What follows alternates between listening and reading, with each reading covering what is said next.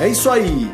Esse é o Vioral Healthcare Podcast, uma dose quinzenal oral para os seus ouvidos, sobre experiências, histórias e a vida de pessoas que de alguma maneira estão envolvidas nessa incrível indústria. Eu sou seu host, Paulo Crepaldi, ex-médico veterinário, hoje behavior designer, que nos últimos 10 anos mergulha profundo no comportamento e sentimentos de médicos, pacientes, pessoas e marcas envolvidas nesse segmento.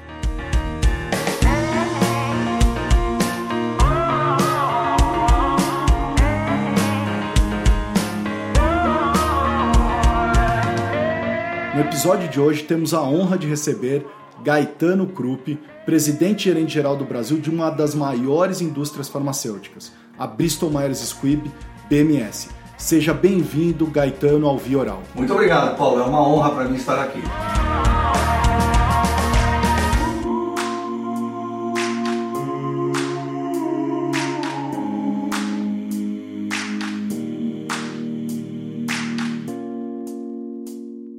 Gaetano, vamos começar primeiro introduzindo você para os nossos ouvintes. Gaetano, conta rapidamente um pouquinho da sua história, quanto tempo você está na Bristol e quanto tempo na indústria farmacêutica. Ok, bom, é, primeiro eu sou apaixonado por aquilo que eu faço, por treinamento, sou administrador de empresas. Estou na indústria farmacêutica há mais de 40 anos. Né? Comecei muito cedo, é a indústria que eu tenho uma paixão incrível, tenho muito orgulho daquilo que eu faço e na Bristol eu estou há seis anos como presidente e gerente geral. Fiquei muito tempo fora Brasil. Voltei ao Brasil em 2006 como presidente de, uma outra empresa. Passei por mais uma empresa também como presidente geral e em 2012 eu entrei na Bristol e estou na Bristol até agora. Uhum. Eu estava fazendo uma pesquisa, lógico, a minha pesquisa sobre o teu perfil e até conhecer um pouquinho mais a Bristol e são 70 anos de atividade no Brasil a empresa. A pergunta, Gaetano, você que está lá agora, como é que faz para estar tá à frente com 70 anos de atividade num país? A Bristol, a Bristol realmente ela tem uma história muito interessante nesse aspecto. Eu diria que uma, uma história de pioneirismo. Em 2007, a Bristol se reinventou. A Bristol foi a criadora da terminologia biofarma, que foi quando ela decidiu focar todos os seus recursos e a estratégia em doenças de especialidade, em doenças de alta complexidade. Uhum. E quando você toma uma decisão estratégica como essa, a parte mais difícil é você definir aquilo que você não vai fazer. Isso foi fundamental. Eu fui contratado na Bristol em 2012 para trazer essa estratégia de biofarma para o Brasil e implementá-la. Então hoje a BMS Brasil é um, é um espelho do que é a BMS Global. Para quem não conhece tanto esse mercado, Gaetano, até pedir para você dar uma explicação rápida. Qual que é o significado da imuno-oncologia no Brasil para o paciente ou para o médico? Né? O sistema imunológico ele funciona com uma série de aceleradores, uma, uma série de, de breaks. Né? Então, desde o 1880, 1890, existe esse conhecimento de que mesmo as pessoas com sarcoma, que tinham uma infecção, acabavam tendo uma melhora do seu câncer, do seu sarcoma. E a correlação qual foi? À medida que você estimula o sistema imunológico através de uma infecção, você acaba também lutando contra a célula cancerígena. O que, que acontece? A célula cancerígena é muito inteligente e ela se reproduz muito rapidamente. Ela começou a observar dentro do nosso organismo quais são os breaks que a gente tem. Então a célula cancerígena se apoderou de alguns desses breaks. Então, à medida que você tem a replicação da célula cancerígena e o, as células T, o sistema imunológico realmente deveriam resolver o problema ali, quando ele chega na célula cancerígena, a célula está protegida. Fala: não, não, não, olha, é um disfarce que ela usa, lembre-se, eu sou amigo, não faça nada, e aí existe a evolução de tudo aquilo. Então, é um sistema natural, obviamente totalmente diferente da quimioterapia, e é realmente hoje a linha de ponta no tratamento do câncer, de uma vasta maioria de, de cânceres, também associada, associada com radiação, associada com a, a própria quimioterapia, mas é realmente hoje uhum. o tratamento de ponta. E a Bristol liderou isso é, no Brasil foi a primeira a lançar um produto para isso, que foi o Yervo e depois o Opdivo, e hoje os dois produtos estão no mercado, inclusive já utilizados em combinação, porque essa vai ser a nossa fase da imuno-oncologia, né? Você ter os produtos isolados, mas há um benefício muito grande à medida que você combina esses produtos. Como é que você enxerga também a vinda hoje da digitalização da saúde? A gente está tendo uma mudança no cenário hoje que está pegando muita gente despreparada. Como que a Bristol e você enxerga isso? É, eu diria para você o seguinte, a indústria farmacêutica deveria, e no caso da Bristol, ser um exemplo de como você usa tudo isso ao teu benefício e usa na ponta. Então, o que você descreveu hoje, por exemplo, toda a revolução digital, inteligência artificial, o que, que ela está fazendo? Primeiro, ela está fazendo com que eu, que eu desenhe os estudos clínicos de uma maneira muito mais rápida, que eu selecione quais são as populações que eu quero tratar de uma maneira muito mais assertiva, eu faço os testes de biomarcadores de uma maneira mais rápida. Então, tudo isso acelerou, por exemplo, o tempo em que eu levava para desenvolver uma droga até ela chegar no mercado. Sim. E uma coisa que é muito importante, e a gente tem visto isso, o próprio FDA americano tem aprovado produtos na área de, de oncologia, de imuno-oncológicos, que não necessariamente tenham finalizado as fases 3, mas os resultados já te permitem prever através de, tudo, de todos esses avanços. E eu tenho que reconhecer que a Anvisa hoje, por exemplo, ela também está aprovando produtos no Brasil numa velocidade muito grande. Então tudo isso é fruto, uhum. obviamente, de você utilizar é, essa mudança né, de uma forma inteligente, de uma forma estratégica. Uhum.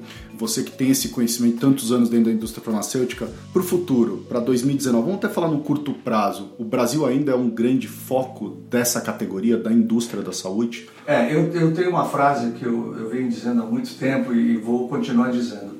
Tamanho é documento. o Brasil tem 210 milhões de habitantes. Uhum. Então não existe, eu não conheço nenhuma indústria que se pode dar ao luxo de se chamar uma multinacional e não estar presente no Brasil. Sem dúvida nenhuma, o Brasil está entre os 10 maiores mercados do mundo.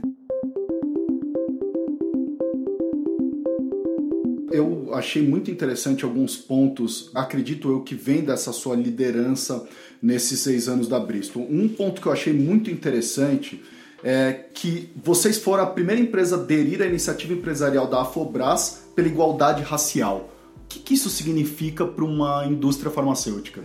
Eu acho que significa para toda a sociedade. Né? Você como empresa, você dentro de um mercado, você tem que ser o reflexo dos seus clientes. Então, se nós olharmos para o Brasil, a maioria da população brasileira é afrodescendente, é negra. Você não tem como discutir isso. Né? Acima de 50%. Se você olhar em São Paulo, a distribuição é ao redor de 35%, 40%. Então, quando eu olho para os meus clientes, eu olho para os meus pacientes, eles também serão distribuídos dessa forma. Mais da metade da população brasileira é de mulheres. Sem dúvida nenhuma, nós temos que voluntariamente incluir todas essas pessoas. Eu tenho, tenho uma frase que, que, eu, que eu gosto de dizer que é o seguinte: se você não está voluntariamente incluindo, provavelmente estará involuntariamente excluindo. Uhum. Então, é, eu não vejo como hoje você não ter esse reflexo na sua força de trabalho. Uhum. E, e, você falou de mulher, é o terceiro ano consecutivo também que vocês ganham como uma das melhores empresas para mulher trabalhar, né? O que, que vocês fizeram? O que, que mudou? É diferente? O que, que tem que fazer, Gaetano? Volto a te dizer, 50% da população brasileira são mulheres. Então, quando você hoje você vai recrutar, você tem que ter essa representatividade. Hoje, a minha diretoria tem 55% de mulheres. Uhum. Não é? Então, o que acontece? É uma força de trabalho extremamente preparada e a, uma coisa que eu vejo, e a gente procura fazer isso na Bristol, é que a, nós queremos que as mulheres assim como os homens, assim como os negros, assim como os membros da comunidade LGBTA, se comportem com aquilo que eles trazem. É, nós não queremos e nunca estimulamos que a mulher tenha um comportamento de homem, porque aí eu perco tudo aquilo que ela agrega de valor. Pelo que eu estou entendendo, Gaetano, eu achei muito interessante, é uma coisa que você está me falando que, além do seu estilo de liderança, é uma coisa que vem do teu background familiar, vem uma coisa de berço, né? Você acha que é, isso é uma das causas do seu sucesso profissional? Sem dúvida nenhuma. É, eu hoje, quando jovens me perguntam o que, que você fez para chegar, eu falei, olha, sem dúvida nenhuma, tudo isso começa do teu berço. Então, para mim, por exemplo, os meus pais são italianos, eles não moram mais no Brasil, eles voltaram para a Itália. Então, eu cresci olhando para o mundo de uma maneira diferente. O mundo para mim já tinha Itália, já tinha Brasil, já tinha famílias lá, famílias aqui. Então a minha mudança, por exemplo, para uma visão global, ela veio do berço. Uhum. Eu cresci falando duas línguas, né? Então, eh, para mim, eu aprendi inglês muito cedo. Era uma vantagem competitiva no Brasil. Então, isso foi fundamental para me preparar para os meus anseios, que na verdade é de ter uma carreira internacional.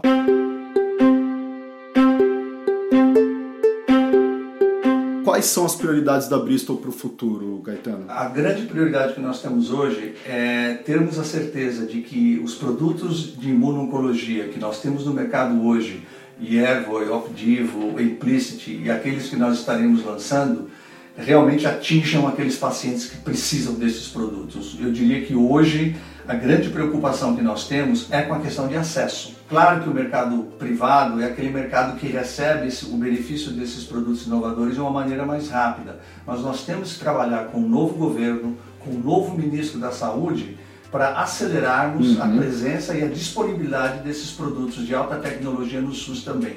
Agora, Gaetano, você que tem essa experiência, eu tenho 10 anos trabalhando com healthcare, mas eu estou enxergando isso bastante agora. Até então a gente falava de um mundo globalizado, mas acho que não estava claro para todo mundo isso. Hoje eu percebo que é assim, os médicos estão super informados, porque a internet te ajuda a trazer informação antes mesmo que o próprio laboratório chegue nele, uhum. né? Os congressos estão aí apresentando novas moléculas, novos produtos. Se está discutindo muito transformar os clinical trials, ou seja, refazer, repensar nos clinical trials. Como que a gente faz para manter tudo isso uniforme? Ou seja, o produto foi lançado nos Estados Unidos ou na Europa, já está aqui no Brasil para uso. Como é que a gente faz isso? Porque a expectativa é muito grande. Os médicos estão escutando a falar e de repente demorou cinco anos para o produto chegar aqui no Brasil. Como é que lida com tudo isso, Gaetano? Sempre Bom, foi assim, né? Ou não? É, sempre foi assim. Agora, o que, que acontece? As empresas que saem na frente são aquelas empresas que se adaptam muito mais rápido à situação que a gente uhum. está vivendo. Eu uhum. gosto muito de uma terminologia que eu acho que você já deve ter ouvido, que é aquela questão: a gente vive num mundo VUCA, né? que é a questão da volatilidade. Eu traduzo VICA, né? porque o Brasil é uncertain, é incerteza, Incertezas. complexidade e ambiguidade. Uhum. Então, a primeira questão é a questão da atitude em relação de que nós vivemos numa velocidade diferente. Uhum. Né? Se você lembra dos discos bolacha, você tinha rotação 45 ou 33. Cai a ficha, nós hoje vamos viver a 45. Tá. Então tudo tem que andar numa velocidade diferente. Então, à medida que você, como empresa, coloca isso em sintonia, você vai responder muito mais rápido ao mercado.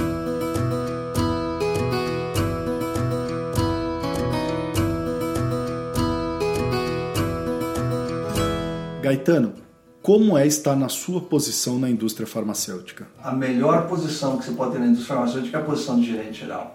Porque eu tenho a habilidade de olhar todas as áreas, eu posso trabalhar desde a área de manufatura, área de pesquisa, área médica, tenho, claro, que uma formação comercial, mas essa possibilidade de você visualizar é muito importante. E também é uma posição que me permite, me dá a oportunidade de você influenciar o mercado, uhum. de você influenciar a indústria farmacêutica, de você poder influenciar, inclusive, políticas governamentais, de você melhorar a vida é, dos brasileiros, de como eu pude influenciar para melhorar a vida dos canadenses ou a vida dos venezuelanos. Então, gerenciar essa pirâmide, como você fala, ela para mim é a minha grande motivação. Não, não por um ego, pela posição, Sim. pelo status, não é por isso, mas é onde eu sinto que eu posso exercer as minhas habilidades e fazer aquilo que eu mais gosto, que é realmente poder influenciar, poder fazer com que as coisas mudem de direção. Você se imaginou trabalhando nessa indústria, Gaetano? A princípio, não. A história foi muito interessante. Eu, eu devo isso a um, a um grande amigo meu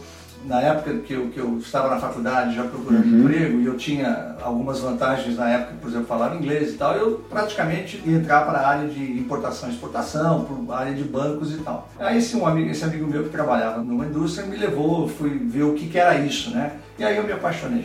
Agora, Caetano, você me contou uma história que eu achei incrível. Primeiro, você conseguiu compilar todas essas experiências e anos de vida num top 10. Então, para mim, isso já é sensacional. Mas você estava me contando antes que recebeu um convite de um MBA executivo internacional para conversar com pessoas do mundo inteiro e dentro dessa lição que te deram, eles pediram para você contar um pouquinho sobre tua vida. E você me contou que foi difícil, né? Que você nunca tinha parado para pensar e realmente colocar isso dentro de uma história. E você chegou nesse talk, eu não sei nem como chamo isso, mas que você está chamando aqui de 10 melhores lições de vida que continuam a me moldar. Você quer contar, Gaetano, que, que é isso pra gente?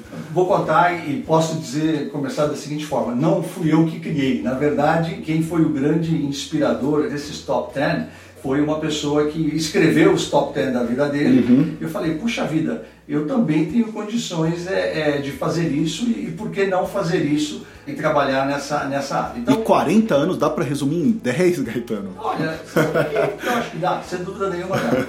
Então o que aconteceu? É, esse, esse grupo veio para cá e, e pediram para eu fazer isso, olhei o, o, que, o que essa pessoa fez no YouTube e comecei a escrever as minhas top 10 e compartilhei isso com o grupo. É, isso para mim também foi uma descoberta enorme. Por uhum. que foi uma descoberta? O que eu posso te dizer hoje é o seguinte: se você for para o Google e você colocar a palavra liderança, você vai ter tantas respostas e tantos links que uma vida inteira você não teria tempo para ler sobre liderança. Agora, ter a oportunidade, dentro do meu universo, que é um universo super limitado, na minha experiência de uma indústria, na minha experiência de vida, você poder compartilhar com alguém o que você sofreu, porque as lições de vida hoje parece que foram todas sucesso, uhum. mas elas só se tornaram lições porque eu errei muito, porque eu apanhei muito e ter a oportunidade de poder dizer para a geração que está chegando agora e pessoas que estão crescendo, falar, olha, tome cuidado com isso, não deixe de dar essa prioridade. Se eu tivesse ouvido alguém no início da minha carreira, poxa, será que eu não teria tido ou uma carreira, pelo menos com menos problemas, menos obstáculos como eu tive. Então foi aí que ela nasceu. Posso rapidamente te falar como é que eu resumi os top 10, mas esse foi o Gênesis. E eu vejo que hoje já são oito universidades em, em, momentos diferentes, a última foi até a Fundação Dom Cabral, em que eu pude compartilhar essa, essas dez uhum. lições de vida. E, e são realmente lições de vida que eu fui vivendo ano a ano uma das coisas que, que eu coloco nas minhas lições é nunca pare de aprender. Quer dizer, eu, eu não importa, pô, 40 anos, eu estou aprendendo. Eu estou aprendendo hoje coisas que eu ainda sei que eu posso melhorar e coisas novas. Você acabou de falar, o mundo VUCA. O mundo VUCA está trazendo coisas, não é? que eu não sei o que, é que eu tenho que, que, fazer daqui a cinco anos. Sim. Mas eu tenho certeza que os milênios que estão trabalhando comigo, eles sabem o que a gente precisa daqui a cinco anos. Uhum. Você é um exemplo deles, né? Então a gente está aqui utilizando um veículo que se você perguntasse para mim, é, dois, três anos atrás, eu, eu, eu, não teria condições de dar uma resposta que isso seria. Mas você vê o mundo de uma forma diferente. Mas eu poder, como líder, estimular pessoas como você a pensarem dessa forma, uhum. vão, vão fazer com que as coisas aconteçam. Agora, Gaetano, quem tiver curiosidade para conhecer mais sobre esses top 10, procura você aonde? Olha, eu tô, primeiro eu tô no LinkedIn. Tá no LinkedIn, é... então nós vamos colocar o link dele na descrição do episódio. Tudo bem, pode colocar. Na minha própria biografia do LinkedIn eu listei os Legal. meus top 10. Eles estão lá, estão em inglês, mas é fácil de traduzir, não tem problema. Uhum. Posso ler um aqui só pra gente comentar que eu achei sensacional? Você fala assim, ó, lembre-se que sua carreira não é uma corrida de 100 metros rasos mas é uma maratona. Algumas coisas são, são importantes, né? Uma das coisas que eu aprendi, e às vezes você coloca na cabeça, muito jovem, no começo da sua carreira, que sucesso significa você de onde você entrou na pirâmide para o topo sem você pensar nas coisas que estão ao lado. Isso, isso seria uma corrida de 100 metros. E a vida não é assim. A vida tem que ter reflexões. Eu vejo, por exemplo, por exemplo pessoas que buscavam posições ou buscavam lugares que na verdade não era o que não era a paixão que elas tinham. E quando chegaram lá, não tiveram o sucesso que esperavam, porque as coisas não estavam caminhando. A outra coisa que eu percebi na minha carreira é que às vezes parecia que eu estava parado no tempo, não é? E isso começava a me inquietar. Mas de repente eu olho para trás e falo, puxa, eu passei um período talvez estável, mas de repente esse período cresceu muito. Se você jogar tênis, e treina tênis vai aprender isso. Né? Às vezes você fica parado no movimento e não consegue ver progresso. E aí de repente você, você coloca. Não é? Eu diria também o seguinte, não seja muito duro com você mesmo. Então eu, eu ouço muito pessoas olhando, pô, mas fulano, ciclano, não se preocupa com uhum. fulano e ciclano. Né? Olhe bem o que é que você tem, tem na sua carreira. E a outra coisa que eu fiz na minha carreira e me ajudou muito, eu até tenho uma, uma, uma frase do Gandhi que eu uso aqui, que é o seguinte, você pode nunca saber quais os resultados que virão da sua ação, mas se você não fizer nada, não haverá resultado. Então eu sempre fui muito aberto, não é? Eu sempre abri as minhas ansiedades para os meus gerentes, para os meus gestores, e trabalhei em empresas que ouviam essas ansiedades. Porque se você trabalha numa empresa em que você manifesta qual é o teu desejo de carreira, quais são as tuas aspirações, e essa empresa não está te ouvindo, eu acho que você tem que pensar bem se é essa empresa que você tem que estar. Uhum. E eu me lembro muito bem de, de ter essas conversas e os meus gestores dizendo o seguinte: olha, estamos alinhados. Os teus desejos é como a empresa te vê. Ou então, olha, você está caminhando numa, numa área, mas você tem que se desenvolver isso. Então, eu acho que esse diálogo hoje mais do que nunca se torna muito importante, não é? E outra coisa, a expectativa de vida, ela aumentou bastante. Sim. Então fica tranquilo, faz a sua maratona, uhum. porque tem muito chão pela frente. Uhum.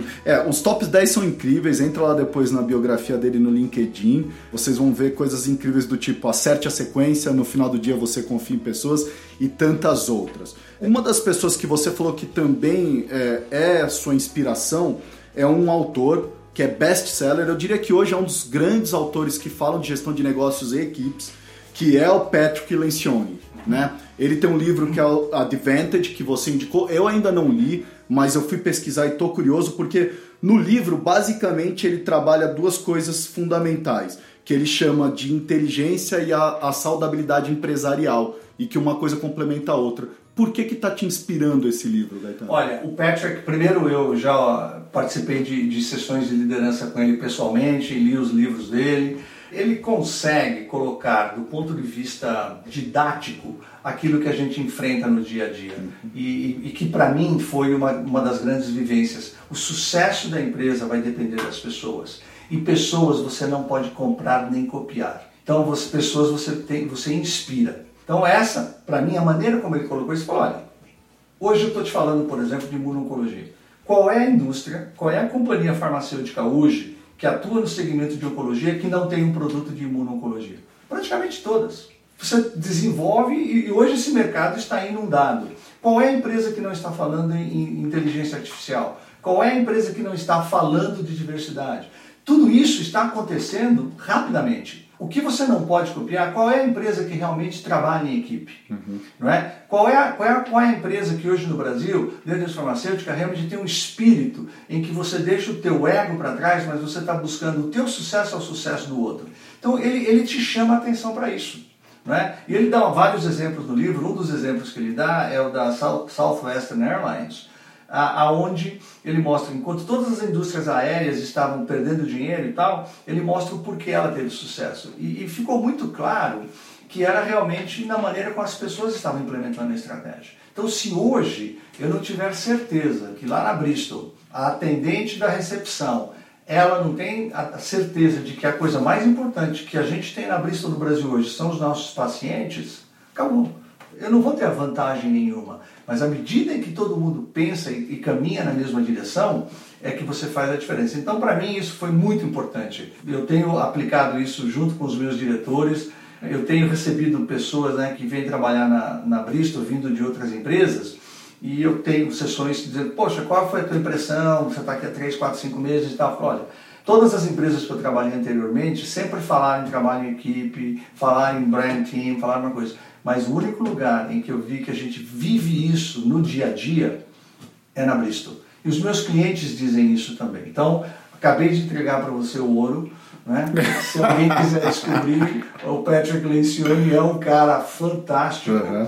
E tem um outro livro interessante que você pode ler dele que é o seguinte: Quais são os três sinais de um trabalho miserável? Né? Uhum. Que eu acho, eu acho ele, ele, ele, ele fantástico. É, é, legal você, se você puder, dar uma olhadinha nisso e é muito interessante você ver o que é que faz um trabalho miserável. Vou pesquisar. Tá bom? Tá, vou colocar também aqui o link do livro para vocês também acessarem quem quiser comprar nas livrarias. Eu vou já colocar na minha lista aqui para ler esse livro quanto antes.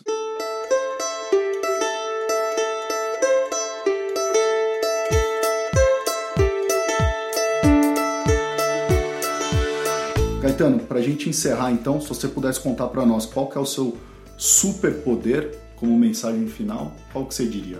Olha, eu vejo que existe sim um superpoder. Eu vou te falar qual é o superpoder. O superpoder chama-se equilíbrio. O que eu aprendi em, todos, em toda a minha vida pessoal, vida privada, profissional, é que como seres humanos nós temos assim, eu, eu, eu me divido em três partes. A gente tem um corpo físico, a gente tem um corpo emocional e a gente tem uma questão espiritual. Cada um define de alguma forma. Hoje, um outro livro que está começando a vir muito interessante é a questão da inteligência espiritual. Né? A gente falou de inteligência emocional, falou de QI. Então, o que eu vejo é, todas as vezes que eu olho para trás e falo, puxa vida, quando é que eu não tive uma boa performance? E vou olhar para a minha vida, uma dessas áreas estava fora de equilíbrio ou eu não estava bem fisicamente, ou eu não estava cuidando da minha saúde, ou então emocionalmente eu não estava bem, estava precisando tirar férias e não sabia, ou então eu espiritualmente na minha meditação também não estava bem. Então o segredo é o equilíbrio dessas três áreas. Quando essas três dimensões estão em equilíbrio, pô, você se sente bem fisicamente, você está com energia, você está se preparando, você está se cuidando, que faz parte. Não adianta você querer chegar e ter o pique para trabalhar se você não está com energia para isso. É, não adianta você querer ser um líder se emocionalmente você não está nem liderando as pessoas que estão perto de você ou não está convivendo bem com as pessoas que estão perto de você e você não está bem com você mesmo. Então, eu sofri muito nessa uhum. parte emocional quando o Corinthians não ganhava nem título. Agora eu estou bem mais equilibrado, entendeu? Mas você tem que dar vazão a essa parte emocional. E você tem a parte espiritual. Todos nós sabemos disso. Quando você está sozinho, você com você mesmo, você sabe que tem alguma coisa lá dentro que você não consegue definir. E aqui eu não estou falando de religião, eu estou falando realmente dessa questão de um sentido diferenciado em que você precisa parar para pensar. Né? Você não pode ter medo do amanhã. Então, para mim, o segredo sempre foi equilíbrio. À medida que você equilibra, as coisas começam a florescer de uma forma muito positiva. Uhum. Bom, gente, esse foi Gaetano Krupp, presidente gerente geral da Bristol no Brasil. Gaetano, muito obrigado pela sua presença, por compartilhar as histórias e experiências aqui no Vioral. Muito obrigado a você e foi uma honra para mim. Muito obrigado e sucesso. Este foi mais um episódio do Vioral, onde pudemos escutar, compartilhar e nos conectar com mentes brilhantes. Nos acompanhe pelo Instagram Vioral e pelo nosso site vioral.com.br para saber mais sobre os nossos próximos convidados. Mas espera, fique ligado que no dia 22 de dezembro teremos um especial de final de ano, um presente do Vioral para vocês. Me chamo Paulo Crepaldi, até o próximo episódio, fui!